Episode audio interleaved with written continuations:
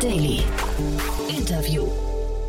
Herzlich willkommen zurück zu Startup Insider Daily. Mein Name ist Jan Thomas und wie vorhin angekündigt, David Hahn ist bei uns zu Gast, der Co-Founder und CEO von Remberg und wir sprechen über eine 11 Millionen Euro Finanzierungsrunde für ein Unternehmen, das dem Mittelstand helfen möchte, seine IoT-Infrastruktur besser zu verwalten. Und ja, ich finde, das ist ein großartiges Thema, wird euch bestimmt gefallen. Das Ganze ist aus dem CDTM in München heraus entstanden und dementsprechend liest sich auch der Cap-Table wirklich total krass.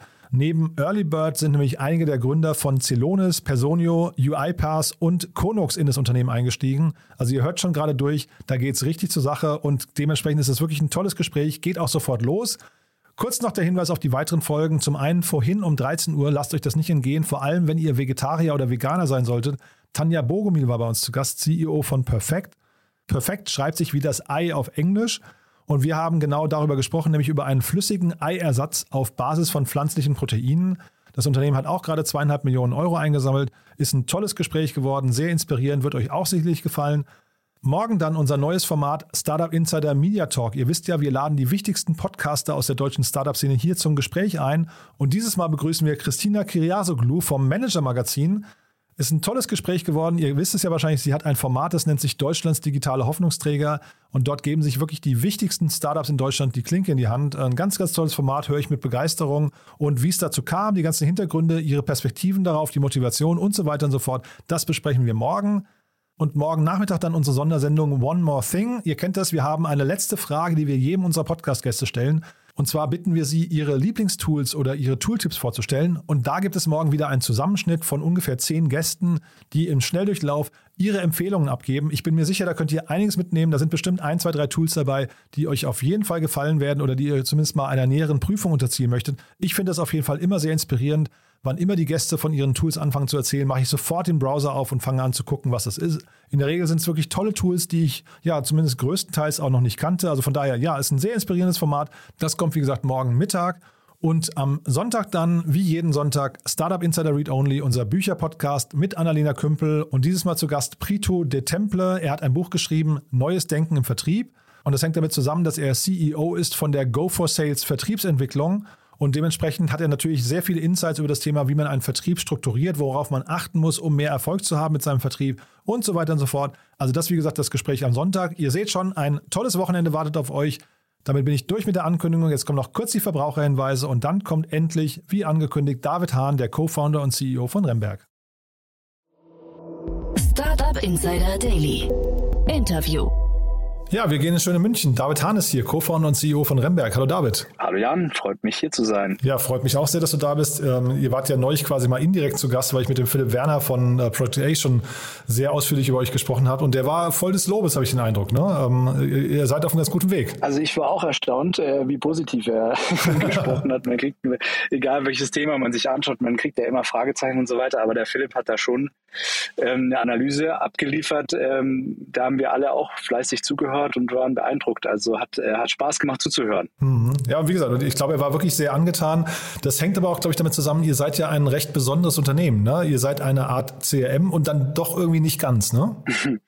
ja, äh, das stimmt. Ja, wir haben also äh, damit angefangen, mal zu erklären von etwas, was Leute kennen. Das ist so der Klassiker, was man irgendwie so von Y Combinator in der Startup School irgendwie beigebracht kriegt. Ihr seid das Airbnb für das und das mhm. oder ihr seid das so und so, um einfach schnell und einfach verständlich zu machen, ähm, in Analogien zu denken. Und wir haben uns da der CRM-Analogie bedient. Man, sage ich mal, schon die meisten ähm, Unternehmen zumindest schon mal einen Kontaktpunkt hatten mit dem Thema CRM. Mhm. Und es ist eigentlich relativ einfach dann zu, ver zu verstehen, zu sagen, guck mal, wir haben einen, einen CRM gebaut, mit dem man nicht nur Kunden und Kontakte verwalten kann, sondern halt auch Dinge. Und Dinge können sein Maschinen, Anlagen, Gebäude, Fahrzeuge, ähm, was du dir auch vorstellen kannst. Ähm, und es wird halt vor allen Dingen dann spannend, wenn diese Dinge irgendwann im Internet der Dinge mehr und mehr, mehr und mehr connected sind. Also eine Live-Datenverbindung dann ähm, zu, äh, sage ich mal, nach Hause schicken und dann kannst du dir vorstellen, mit so einem CRM für Dinge kannst du dann die Live-Datenverbindung eingebettet in deine Kernprozesse für Automatisierung verwenden und das macht es natürlich spannend. Mhm. Vielleicht bevor wir jetzt gleich darüber sprechen, wer das alles einsetzt und wie man das einsetzt, lass uns mal vielleicht einen Schritt zurückgehen. Ihr habt ja eine ganz lustige Entstehungsgeschichte. Ne? Ihr habt ja ein bisschen anders angefangen. Vielleicht kannst du uns mal da durchführen und dann auch erzählen, wie kam es denn irgendwann zu der Entscheidung, jetzt dieses, ich glaube, XRM nennt ihr das, ne, äh, zu machen? Genau. Also vielleicht da mal ganz an den Anfang. Äh, wie kam es dazu? Wir, meine, ja, meine Mitgründer und ich, wir haben uns am CDTM, Center for Digital Technology and Management in München kennengelernt. Ähm, sagen wir mal, die Gründerschmiede, da ging es ja auch äh, drum, Gründer- und Gründerinnen-Schmiede. Ähm, und das ist schon oft ein Auffangbecken auch für Leute, die Ideen haben. Und äh, so ging es eigentlich los, dass wir einen externen Impuls bekommen haben aus der Industrie, gesagt haben, schau mal, da passieren ein paar Sachen im Maschinen- und Anlagenbau, insbesondere in Bezug auf Vernetzung. So, ähm, IoT, Industrial IoT, da haben ja viele Leute drüber gesprochen, das war 2018. Und der erste ähm, Prototyp oder wo, wo wir uns dann in die Richtung bewegt haben, war einfach eine Box, die man an Maschinen dran kleben kann, um Daten rauszuholen. Und die mhm. haben wir äh, damals Wunderbox genannt. und ähm, als ich damals dann 2018 auf dem Maschinenbaugipfel bin nach Berlin, habe ich dann halt auch äh, dem ersten Geschäftsführer gesagt, so hey, ich bin der David von der Firma Wunderbox.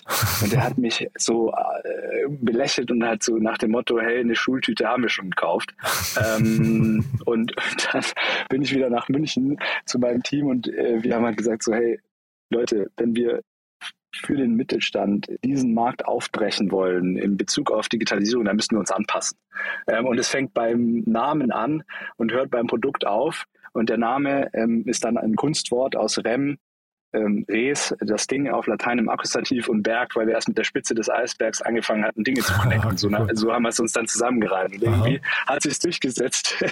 und äh, ja, die Wunderbox haben wir auch hinter uns gelassen, weil die Welt halt noch gar nicht da, äh, da ist, was die Vernetzung angeht. Mhm. Aber ist dann tatsächlich Wunderbox als Thema, würdest du sagen, gescheitert oder vertagt nur? Ähm, die Wunderbox selber ist gescheitert für uns, weil ähm, wir festgestellt haben, Hardware ähm, ist hart. Ähm, und so, sage ich mal, Vernetzung und, und Anbindung von Maschinen wird in der Zukunft mehr und mehr kommoditisiert sein, dass wenn ich eine neue Maschine verkaufe, dann hat die auch dann schon eingebaut, im Endeffekt irgendeine Form von Connectivity. Und also wir hatten uns da ähm, sehr stark reingefressen in den Bereich, um zu verstehen, man könnte, hätte da sicher ein solides Geschäft rausbauen können, mhm. ähm, auch irgendwie ähm, Vernetzungsgerät, anbinden, Maschinen und so weiter. Aber unser Anspruch war ähm, von, von Beginn an, äh, dass wir nicht nur punktuell irgendwie beitragen wollen, sondern flächendeckend den Mittelstand und darüber hinaus auch digitalisieren wollen. Und dafür braucht es ein Konstrukt, das auch skalierbar ist. Mhm. Und da bietet Sicherheit Software as a Service viel, viel mehr an, ähm, und wir haben auch festgestellt, der, der Markt ist dann auch nicht so groß ge gewesen, sage ich mal, nur für, für eine Anbindung von Maschinen, sondern wir denken ja heute viel, viel weiter. Wir denken ja heute nicht nur in Maschinen und Anlagen, da sind ähm, ganz andere Energy Utilities, Oil and Gas, ähm, Fahrzeuge, vielleicht sogar äh, irgendwelche Konsumerprodukte dann später relevant. Und ähm, ja, das, das hat uns dann schon, die Realität hat uns halt einfach dann gelehrt, so hey, lass das mal lieber und ähm, geht nicht technologisch an den Markt dran, sondern wo stehen die Kunden denn heute und was brauchen die eigentlich jetzt? Ich finde es ganz interessant. Ähm, ich, ich sehe so ein paar oder höre raus so ein paar Analogien zu Relayer hier in Berlin. Ne? Kann das sein? Weil die haben ja auch mal gestartet mit einem mit so einem kleinen Tool, das hieß Wunderbar damals. Ne? Das war äh, quasi so, so, ein kleiner kleiner Kasten. Auch ich kenne jetzt diese technischen Details nicht. Haben sich dann aber auch immer mehr in den reinen IoT-Markt äh, reingefräst und wurden dann ja irgendwie, glaube ich, vor drei Jahren oder so verkauft an den Munich Re für ähm, 300 Millionen war, glaube ich, der, der, Betrag, der da äh, kommuniziert wurde. Ähm, und die haben schon gezeigt, der IoT-Markt ist extrem spannend. Vielleicht kannst du das mal ein bisschen beschreiben, dieser Markt, in dem ihr euch bewegt. Ähm, man spricht ja wirklich von der Welt der vernetzten Dinge ne? und dass wirklich alles, was vernetzbar ist, in Zukunft auch vernetzbar sein wird ähm, oder vernetzt sein wird. Äh, siehst du das auch so? Ist das, so ein, ist das ein Markt, der gerade so richtig abhebt?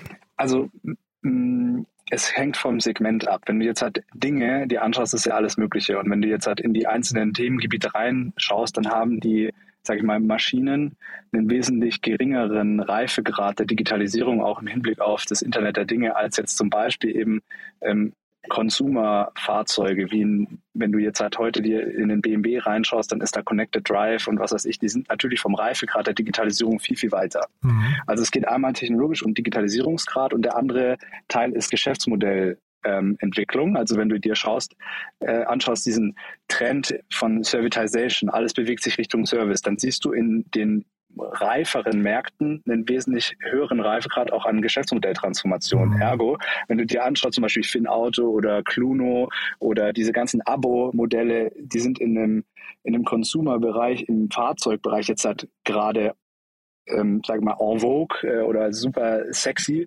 Ähm, es ist in der Maschinen- und Anlagenbranche vielleicht noch nicht also nein, es ist ganz sicher noch nicht annähernd so weit vom Reifegrad. Und Relayer ähm, und insbesondere der Josef Brunner sind da schon extreme Vordenker, auch äh, den Reifegrad zum Teil auch zu überspringen und ganz ans Ende zu gehen, was die mit Trumpf zusammen machen, ein Pay-per-Part-Modell oder, sage ich mal, Equipment as a Service im Maschinenanlagenbau. Die Realität, wenn wir auf den kleinen mittelständischen Maschinenanlagenbau, aber auch darüber hinaus, äh, darüber hinaus auf Industrieunternehmen gucken, dann sind es Welten, bis wir da sind. Also weil die Leute dort wissen noch nicht mal genau, wo ihre Maschinen stehen. Die haben kein CRM-System, die äh, füllen Serviceberichte auf Papier aus. Da gibt es ähm, Excel-basierte Einsatzplanung für Techniker.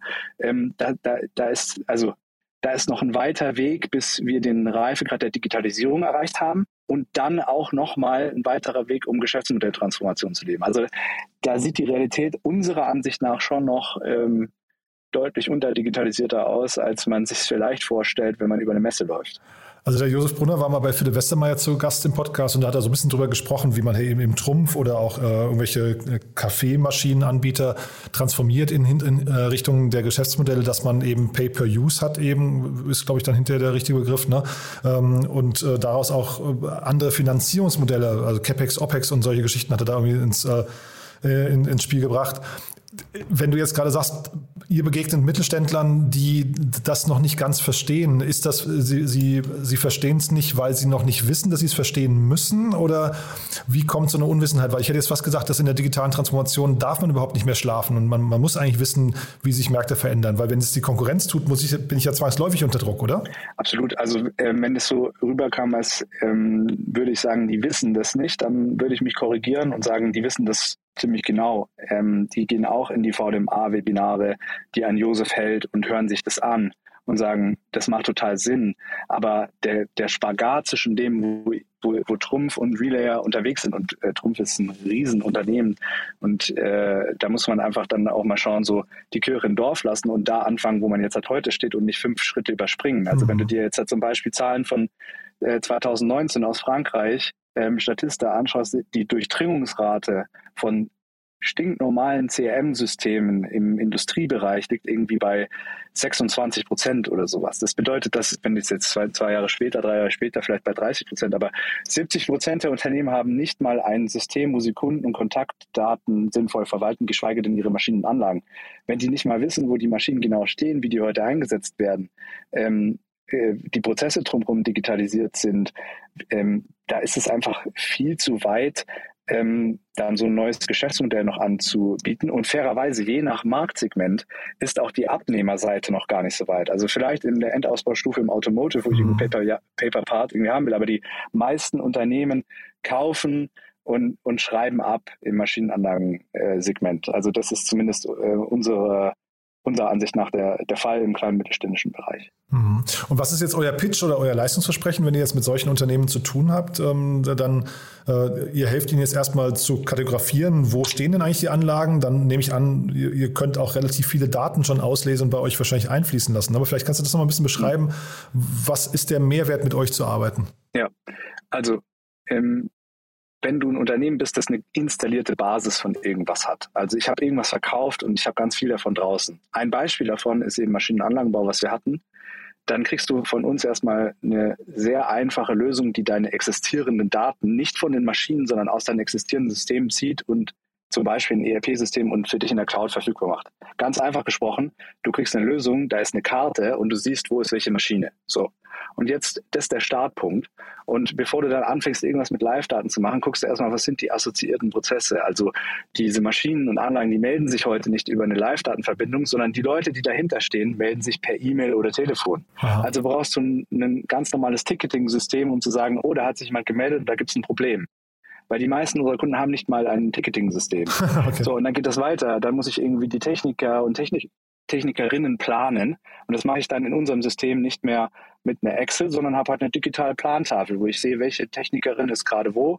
Und dann gehen wir erstmal von, der, von Excel und Papier weg, wie zum Beispiel auch Serviceberichte, unsere Kunden, die nicht mehr auf Papier mit Durchschlag ausfüllen, sondern am Tablet digital. Und das, alles, was ich tue, ähm, landet dann im Endeffekt in der Lebenslaufakte von der Maschine. Also wirklich zentrale Verwaltung von, von, von Stammdaten oder in, sage ich mal, Maschinendaten im Sinne von, ich weiß, wo was steht und alle Prozesse drumherum sind erstmal durchdigitalisiert und wesentlich einfacher, übersichtlicher, schneller. Hm. Wahrscheinlich ist es aber trotzdem so, ne? jetzt hast du relativ viele menschliche Schnittstellen oder manuelle Schnittstellen noch gerade skizziert. Ne? Wahrscheinlich kann man ja relativ viele Dinge hinterher durch eine reine Datenauswertung äh, wahrscheinlich schon realisieren. Ne? Wenn du jetzt sagst, da ist ein Aufzug zum Beispiel kaputt und ich kenne die Standortdaten von der, äh, von der äh, Außendienstmitarbeiterin oder Mitarbeiter in Realtime. Das sind ja wahrscheinlich Dinge, da muss ja wahrscheinlich gar nicht mehr über ein manuell eingepflegtes Ticketing-System was passieren, sondern da könnten ja sogar auch diese Prozesse, diese Schnittstellen sogar automatisiert miteinander kommunizieren, ne? Das ist genau das Ziel. Also IoT nicht einfach nur for the sake of IoT, dass ich irgendwo hübsch, clicky und bunt hier irgendwelche Daten sehe, sondern dass ich diese Live-Daten verwende, um Kernprozesse in meinem Unternehmen zu automatisieren. Und das ist der Unterschied zwischen uns und irgendeiner, sage ich mal, ähm, IoT-Plattform, die das dann anzeigen kann, sondern wir ähm, nutzen diese Art von Informationen dann und betten sie in diese in die Kernprozesse mit ein. Und das macht dann Spaß, wenn man dann sehen kann, wir haben zum Beispiel gerade einen Kompressorhersteller, die haben 70.000 Kompressoren im Feld. Ähm, weißt du, die, die meisten dieser Kompressoren, die stehen irgendwo im Keller. Das hat uns eine Zeit gekostet, erstmal überhaupt zu verstehen, wie weit entfernt die Realität ist, weil in 30 Prozent der Fälle fährt da ein Techniker hin und hat dann gar kein Internet, kein mobiles Internet. Also der, der, da kommst du dann mit einer Web-Applikation und denkst, ja toll, jetzt kannst du das alles nicht mehr auf Papier ausfüllen, sondern da. Dann füllt er das aus und dann geht das Internet weg, dann ist das leer, das Ding. Das macht er zweimal, dann sagt er, geh mir weg mit deinem Tablet, ich will mein Papier zurück. So, jetzt mussten wir erstmal alles offline verfügbar machen, dass das mhm. sauber synchronisiert. Und, und jetzt sind wir an dem Punkt im Reifegrad mit diesen Kunden, dass die ihre Kompressoren ähm, an eine IoT-Plattform angeschlossen haben und wir dann darauf basieren zum Beispiel gelaufene Betriebsstunden ähm, dynamisch aktualisieren und darauf dann basierend wieder ein Ticket aufgeht automatisch oder ein Techniker eingeplant wird. Und das heißt also, wenn du dir zum Beispiel das auch der Vergleich zu zum Beispiel Personio, ähm, die haben sechs Jahre lang ähm, Grundlagen-Digitalisierung gemacht, bis sie dann gesagt haben, jetzt machen wir People Workflow Automation. Die mussten auch erstmal die Urlaubszeiten aus Excel wegbringen, dann irgendwie zentrale Verwaltung von, ähm, sage ich mal, Mitarbeitenden, Informationen und so weiter. Und so ähnlich kannst du dir das bei uns auch vorstellen. Da muss man erstmal einen siebenstöckigen Keller bauen, äh, bis man dann dahin kommt, wo man eigentlich hin will. Jetzt ist bei euch ja Earlybird eingestiegen und das finde ich ganz spannend. Earlybird ist ja auch bei UiPath mit drin und äh, ich frage mich, ob nicht ihr und UiPath, also die kenne ich jetzt auch nicht, nicht, im Detail natürlich, aber ob da nicht auch viele Parallelen hinterher bestehen, was das Thema Automatisierung von Prozessen angeht. Ne? Ob, ob ihr nicht euch perspektivisch noch mehr, jetzt nennt ihr euch gerade XRM, aber ob das nicht eher fast eine Art Betriebssystem für diese Unternehmen wird irgendwann, oder? Ähm, also ich meine, da gibt es, glaube ich, noch viele Möglichkeiten, die wir uns bewegen können, insbesondere auch ähm, in die Richtung Pay-per-Use-Modelle dann über unsere Lösung abzubilden. Und so. Das hängt einfach von der Entwicklung des Reifegrades ab. Ich glaube, äh, Betriebssystem, ähm, schimpfen sich gerade viele Software-Startups, die nicht genau wissen, was sie, wie sie sich nennen sollen, sagen dann, ich bin das Betriebssystem für irgendwas. Ja. Ähm, wir, wir ähm, sage ich mal, trennen uns da schon sehr, sehr genau ab von einem von einem ERP-System, was wir sozusagen ähm, nicht sind. Das sind dann die kaufmännischen, transaktionalen Themen innerhalb eines Unternehmens. Und wir schneiden uns im Endeffekt obendrauf wie ein CRM-System für das Thema Kommunikation und Kollaboration rund um das Thema Kunden, aber eben auch Dinge. Und deswegen glaube ich schon, dass wir bei dem Track ähm, XRM bleiben. Und dann ist es eher so eine Art ähm, sage ich mal, HubSpot ähm, oder auch Salesforce für for the age of IoT. Mhm. So, und äh, das ist dann eher das, wo, wo wir hingehen. Und jetzt hat am Montag hatte ich einen Call mit den äh, Kollegen von UiPath, die investiert haben, bei denen, da gibt es natürlich schon vieles, was wir von denen lernen können. Also Integration in existierende IT-Systeme, Automation, ähm, da gibt es also ähm, recht viele Anknüpfungspunkte und das macht halt total Spaß, dann ähm, weil die haben halt super viel gesehen und können uns dann mit den richtigen Personen verknüpfen damit wir nicht die gleichen Fehler dann nochmal machen. Also ja, da gibt es super viel Synergien und ich glaube, das ist auch einer der Mitgründe, warum sie dann investiert haben. Genau, das bringt uns vielleicht mal kurz zu der Runde, weil ihr habt ja jetzt nicht nur Earlybird dabei, ihr habt ja auch äh, ähm, Bestandsinvestoren und ihr habt eine ganze Reihe, eben hast du jetzt gerade schon begonnen, an sehr, sehr spannenden Angels. Vielleicht kannst du uns da mal ein bisschen durchführen. Das ist ja wirklich ein, ja, also ein, ein, ein Kreis, wie man ihn selten sieht, muss ich sagen. Ja, ja erstmal ähm, da sind wir auch äh, extrem dankbar dafür, dass äh, Leute dann sehr, sehr früh an uns geglaubt haben. Also Mm, da muss man, glaube ich, ein bisschen gucken, ähm, CDTM oder, äh, sag mal, das ist ja schon fast wie CDTM-Mafia, die da dann dahinter ist, so wie die PayPal-Mafia. Aber das ist natürlich schön, die haben wir die genau, glaube ich, den richtigen Moment erwischt, dass ein paar Jahrgänge vor uns halt Leute wie der Michi Wachs von Forte oder Hanno von Personio da waren und die zu dem Zeitpunkt damals angefangen hatten, auch zurückzugeben halt ins Ökosystem und sagen, okay, da gibt es einfach ein paar Sachen, die sehen wir, die machen irgendwie Sinn, ähm, wir glauben an euch, let's do it. Ähm, in der Runde wurden jetzt halt, halt vor allen Dingen auch Leute dann ähm, genannt, die halt irgendwie selber ein Unicorn aufgebaut haben. Aber wir haben auch ganz andere Angels, zum Beispiel den Christian Dahlen von, von, von SAP, der auch bei Wandelbots drin ist ähm, oder ähnliches. Ähm, der äh, so einen unglaublichen Makroblick hat auf den Softwaremarkt und uns immer wieder dann hilft und sagt, ähm, da, da könnten wir uns positionieren oder so. Also da sind auch Leute abseits von dem Unicorn-Status, die uns unglaublich geholfen haben oder auch Another VC, ein kleiner ähm, Single-LP-Fonds, die halt sehr nah an der Industrie dran sind. Also ähm, jetzt in der Runde ähm, haben wir dann, oder wie haben wir das gemacht? Also der Hanno war eigentlich damals derjenige, der zu mir gesagt hat, weil ich, ich habe ihn angesprochen und gesagt, hey, ich hätte dich wahnsinnig gern in meinem Team, ähm, damit ich dich auch nach Sachen fragen kann, wenn, wenn irgendwas ist. Und dann sagt er, ja, ähm, okay, aber lass uns noch ähm, den Jonas äh, von, von Personal COO mit dazu holen für Operations-Themen, den Roman für Product-Themen, den Michi für Sales-Themen und so haben wir einfach sukzessive für jedes Thema, das aufkommen könnte, haben wir eine Person oder eine Gruppe dazugeholt, dass wir eigentlich rund um ähm, die bestmögliche Hilfe zu jedem Zeitpunkt kriegen. Und das ist dann immer mehr geworden. Irgendwann kam die Konungsmafia äh, dazu und dann ähm, hat es halt so, in, so, ist so ins Rollen gekommen. Und das ist einfach total cool, weil ich kann immer für bestimmte Themen einfach weiß ich genau, okay, das pulle ich jetzt von dieser Person weil die haben ja auch viel zu tun. Man kann da jetzt auch nicht jeden Tag irgendwie denen auf den Keks gehen. Ist das so eine Empfehlung, die du da quasi mit abgeben würdest, dass ein ähm, Unternehmen, was Großes vorhat, sich seine Angels auch entsprechend raussucht und sagt, ich suche mir bestimmte Kompetenzen in meinem Angel-Netzwerk, die mir dann eben an bestimmten Stellen auch helfen können? Also ich glaube, dass es die Aufgabe von einem guten oder einer guten CEO ist, äh, get the team Get the Resources, State the Mission, so. Ähm, ich glaube, das ja irgendwann von dem äh, Twitter, ich weiß gar nicht mehr, wo das herkam, aber ähm, Get the Team ist ja natürlich nicht dann ausschließlich auf Leute, die ähm, sich Vollzeit committen, in dem, an dem Thema mitzuarbeiten, sondern das bestmögliche Team für eine bestimmte Aufgabe zusammenzustellen. Und wenn ich weiß, was für eine Art von Company ich bauen will, also eine global relevante Software-as-a-Service-Firma, dann suche ich mir natürlich Leute, die eine global relevante Software-as-a-Service-Firma vorher schon mal gebaut haben. Und ähm, innerhalb dessen gibt es ja dann wieder Personen für bestimmte Themen. Und die holen dann auch wieder andere Leute mit, mit dabei. Zum Beispiel jetzt hat der Basti Nominacher von, von Celonis, der hat dann gesagt, hey, ähm, wir holen den Sebastian Walter, äh, der VP Custom Success, mit in die Runde mit dazu, weil der kann euch noch mal viel, viel besser im Detail erklären, was sozusagen auf der Ebene passiert. Und so kommt es dann zusammen. Und ich kann einfach nur jedem oder jeder Gründerin empfehlen, das bestmögliche Team für das eigene Thema zusammenzustellen. Und das ist nicht limitiert auf Vollzeit-Teammitglieder. Hm. Und magst du mal ein bisschen erzählen, wo ihr heute steht? Also wie groß ist euer Team gerade? Ähm, vielleicht, ich weiß nicht, muss, muss jetzt keine äh, zu diskreten Eckdaten rausgeben, aber vielleicht dann auch die nächsten Schritte. Wo geht jetzt die Reise hin dieses Jahr noch? Also wir ähm, sind jetzt halt im Januar ähm, knapp 30, 30 Teammitglieder und wir werden dieses Jahr wahrscheinlich End of Year Richtung 60, 70 sein. Das heißt also, es gibt einen Haufen Hiring-Themen. Wir ähm, besetzen gerade wirklich Schlüsselpositionen, sage ich mal, auf unterschiedlichsten Ebenen. Das heißt, vom Product and Engineering ist, sage ich mal, der Hauptfokus, weil wir wirklich eine produktgetriebene Organisation sind. Alles lebt und atmet Produkt. Das ist eine skalierbare, replizierbare Lösung ist, die ähm, cross-vertical im Endeffekt funktioniert. Und ähm, da ist eigentlich der Fokus drauf im Hiring.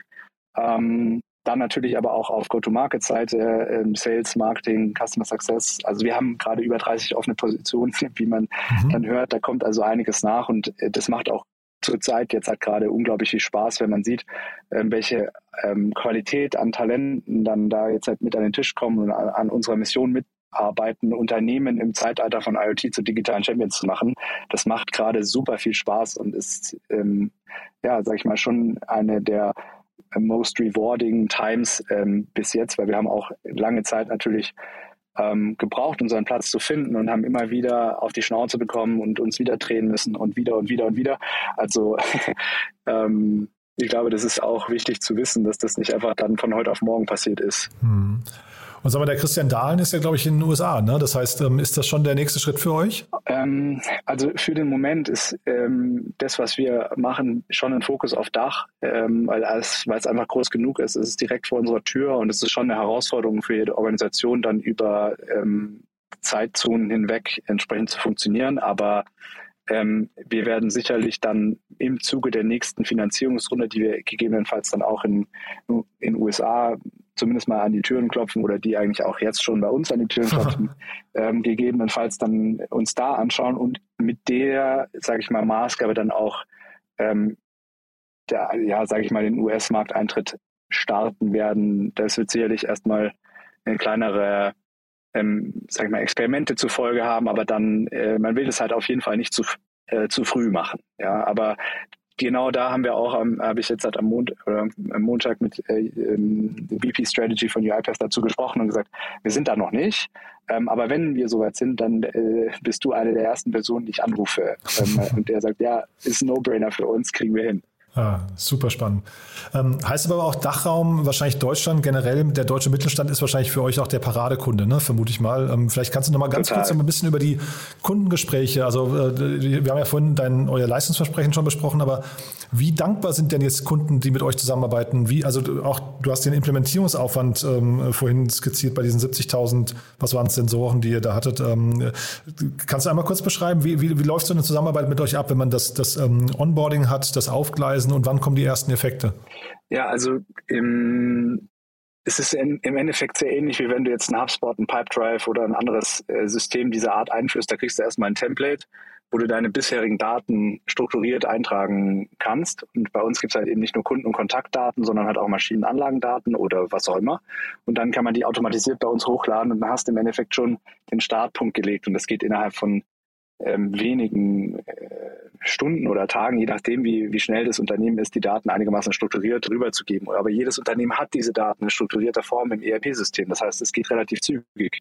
Jetzt hat zum Beispiel ein Unternehmen, die, die bauen Spezialfahrzeuge zum Beispiel für ähm, Großtransporter ähm, und die haben 17.000 Fahrzeuge im Feld und die waren nach zwei Wochen mit 17.000 Fahrzeugen live. Die wurden dann im System verwaltet und dann mit 35 Nutzern haben die ab sofort nur noch alles, was sich in Bezug auf ähm, Anfragen seitens der Kunden etc. Ticketing da drin abbilden lässt, waren die live und sind zumindest nach dem letzten Gespräch, auch letzte Woche, das ich geführt habe, ziemlich happy. Ähm, und das macht die natürlich unglaublich viel effizienter, ähm, einfache Übersicht.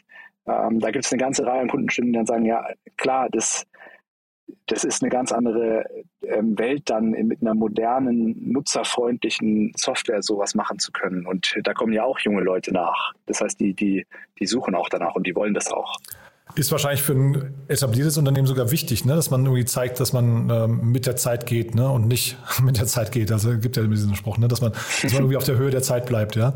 Absolut. Also ich glaube, das ist denen auch bewusst in der War of Talent. Ähm, geht dann an Unternehmen im Mittelstand überhaupt nicht vorbei. Im Gegenteil. Hm. Ist denn eigentlich so, also jetzt weiß nicht, wie du es beantworten möchtest, aber äh, wird dir denn, hast du da Angst und Bange um den deutschen Mittelstand oder bist du eigentlich eher zuversichtlich? Also du guckst ja jetzt so ein bisschen, also natürlich kannst du jetzt sagen, mit eurer Software hinterher ist man zuversichtlich, aber ist es denn so, dass du sagst, ähm, die sind aufgewacht? Du hast vorhin gesagt, die, die kennen auch die richtigen Kurse, hören Josef Brunner und so weiter ähm, schon zu. Ist das Stand der Dinge und du bist eigentlich eher optimistisch oder, oder sagst du eher, da laufen wir auch Gefahr, dass vielleicht ein paar wichtige Säulen noch wegbrechen? Also ich glaube, es ist eine, persönliche Sache, ob man immer sieht, Glas ist halb leer oder halb voll. Ich mhm. sehe, das Glas ist immer halb voll. Ähm, mhm. ist auch eine persönliche Einstellung, aber ich bin super optimistisch, weil wir bauen ähm, insbesondere Maschinenanlagenbau, was der größte Arbeitgeber in Deutschland ist, ne? also größer als die Automobilindustrie, da arbeiten über eine Million Personen. Ähm, da, da sind wir selber immer wieder erstaunt, wenn wir zu einem Kunden gehen. Äh, die Te Teile dieser Unternehmen kennt keine, auf gut Deutsch gesagt, Sau, ähm, aber die machen die abgefahrensten Technologien, im, die man sich vorstellen kann, sind so richtige Hidden Champions. Und wenn man denen jetzt noch hilft, neben dem, was die an Liebe und Energie in ihre Produkte stecken, wenn sie die gleiche Energie und Liebe noch in Digitalisierung und, und gute Prozesse stecken würden, dann sind das wirklich dann sind es wirklich digitale Champions. Und mhm. ähm, das motiviert uns halt umso mehr, dann in den Markt reinzugehen. Aber die Downside oder das sagen wir die, die Care-Seite ist, dass da auch viele Investoren, insbesondere auch jetzt in der letzten Runde, ähm, sich äh, sehr schwer getan haben, da irgendwie Mut aufzubringen, dass man da wirklich was bewegen kann. Wir haben auch viele Absagen bekommen. Und dann ist es schön zu sehen, dass ein sehr renommierter Investor wie Earlybird den Mut aufbringt, ähm, dann sowas mitzutragen und daran zu glauben. Und das sieht man bei Earlybird im Portfolio. Die, die gehen einfach, ähm, sage ich mal, herausfordernde Wetten ein, jetzt mit Marvel Fusion oder HiveMQ oder sowas. Also ich bin unglaublich dankbar, dass wir dass wir da in der äh, deutschen Szene jemand haben, der den Mut hat, auch dann wirklich in solche Grundlagen ähm, Technologien zu investieren. Und ähm, ja, das sind also Punkte, die uns auf jeden Fall bewegen und aber purer Optimismus, was mhm. anderes ähm, lassen wir hier gar nicht zu. Mhm. Cool. Ja, ich, ich kenne jetzt keine Details bei euch, musste auch nicht verraten, aber beim Philipp Werner von Project habe ich auch einen gewissen Respekt äh, ähm, äh, rausgehört. Der war, fand das, glaube ich, auch ziemlich cool, was ihr macht. Also von daher war, war vielleicht Early Bird nicht der einzige, die, die euch zumindest finanziert hätten. Ähm, sag doch nochmal ganz kurz das Thema, ähm, so diese ganzen neuen Technologien, Blockchain und vielleicht KI oder sowas. Siehst du das auch als Themen, die bei euch eine Rolle spielen werden? Also vielleicht auch dahingehend, die dann bei einem äh, Mittelständler irgendwie anzutragen, anzu, anzudienen und dann irgendwie vielleicht darauf hinzuweisen, dass da möglicherweise noch weitere Transformationspotenziale sind? Also ist das auch Teil eurer Mission oder ist das wieder eine andere Baustelle? Also für jemand anderen?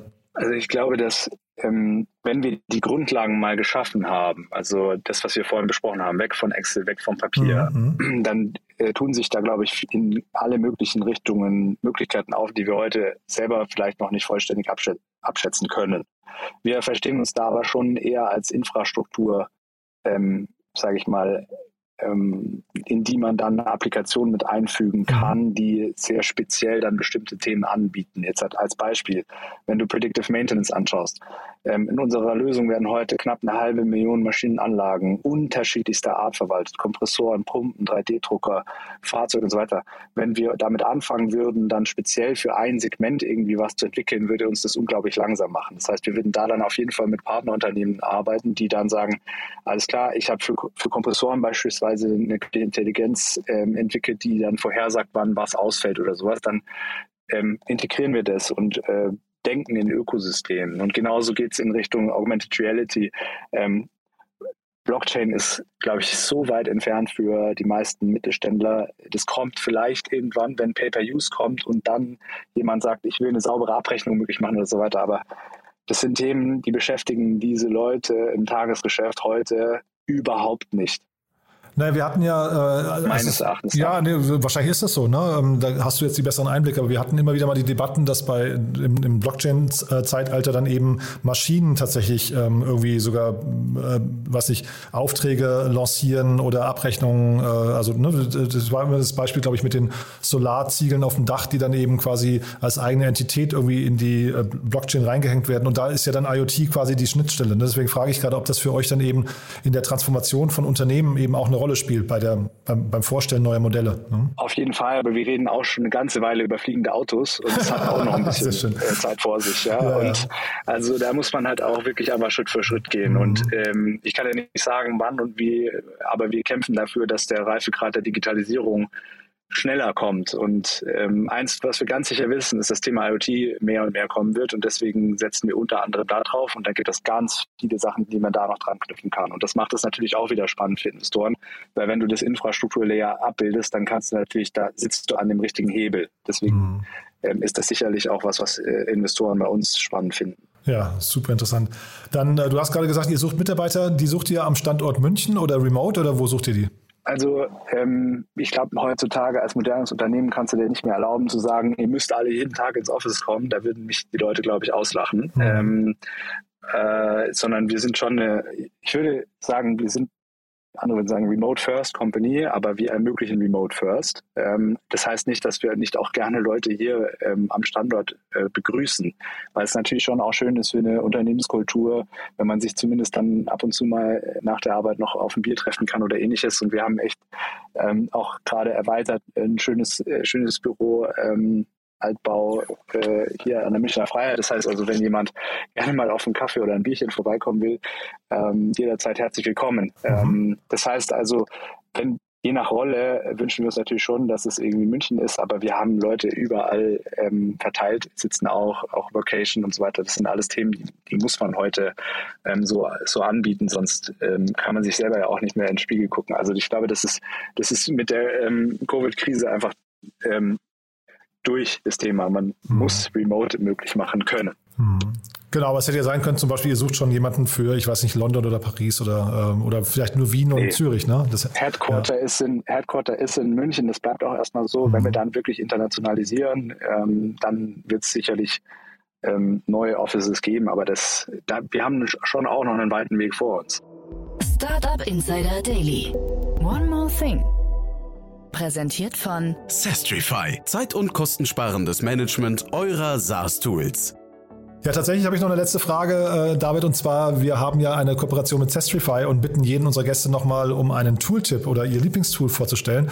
Und ich bin gespannt, was du mitgebracht hast. Ja, ich habe auch kurz drüber nachgedacht und ein paar Leute haben ja schon Tools gesagt, die sehr beliebt sind. Ähm, aber mein, also mein wirklich wichtigstes Tool ist mein, mein Journal, mein, ähm, mein Tagebuch tatsächlich. Also ich äh, stehe jeden Tag äh, früh ein Stückchen früher auf, setze mich da nochmal kurz hin, ähm, strukturiere den Tag.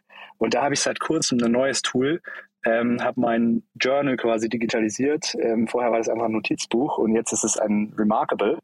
Ähm, das ist so eine Art E-Ink Notizbuch und ist eigentlich, also bin ich echt äh, ziemlicher Fan von mittlerweile, also Heavy User. Ähm, ich habe relativ ja, ähm, viel dann auch Notizen in der, ähm, im beruflichen Kontext gemacht. Also hatte ich zwei verschiedene Notizbücher. Jetzt habe ich halt nur noch dieses eine ähm, digitale Ding ähm, und es fühlt sich echt an wie Papier. Also ich bin da ziemlich, ziemlich begeistert von und da ähm, das hilft mir halt, äh, Gedanken zu strukturieren, in die Tiefe zu gehen, ähm, auch wenn äh, auch mental mal herausfordernde Situationen sind, dass ich da dann wirklich ähm, ja, das richtig einordnen kann. Und das ist eines der wichtigsten Tools äh, für mich, um strukturiert ähm, Arbeitsthemen zu verarbeiten, aber auch persönliche Themen aufzugreifen. Und, und ja, äh, so geht es mir deutlich besser.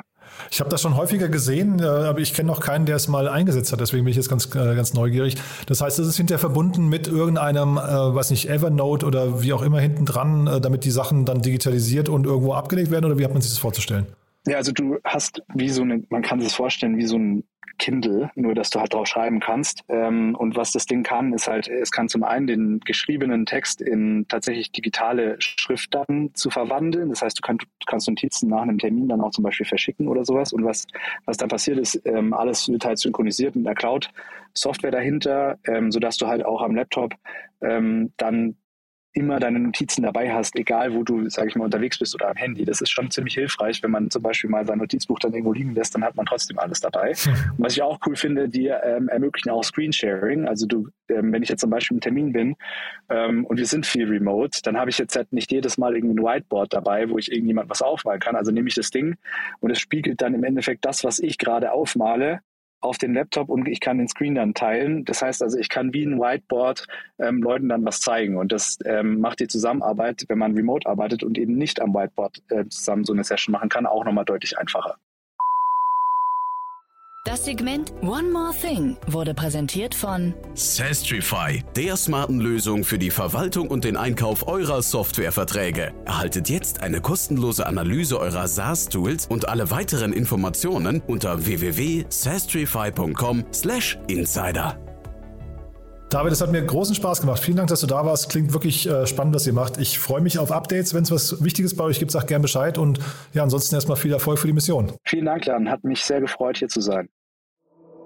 Startup Insider Daily, der tägliche Nachrichtenpodcast der deutschen Startup-Szene. So, das war David Hahn, Co-Founder und CEO von Remberg und damit sind wir durch für heute. Aber ihr habt es ja schon mitbekommen, wir sind nicht durch für dieses Wochenende, denn wir haben ein ganz tolles Programm für euch. Morgen, wie gesagt, Startup Insider Media Talk mit Christina Kriasoglu vom Manager Magazin. Da sprechen wir über den Podcast Deutschlands digitale Hoffnungsträger.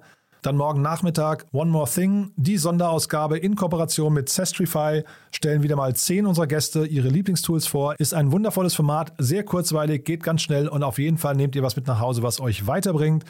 Und am Sonntag dann Startup Insider Read Only, unser Bücherpodcast mit Annalena Kümpel und dieses Mal zu Gast Prito de Temple und sein Buch Neues Denken im Vertrieb.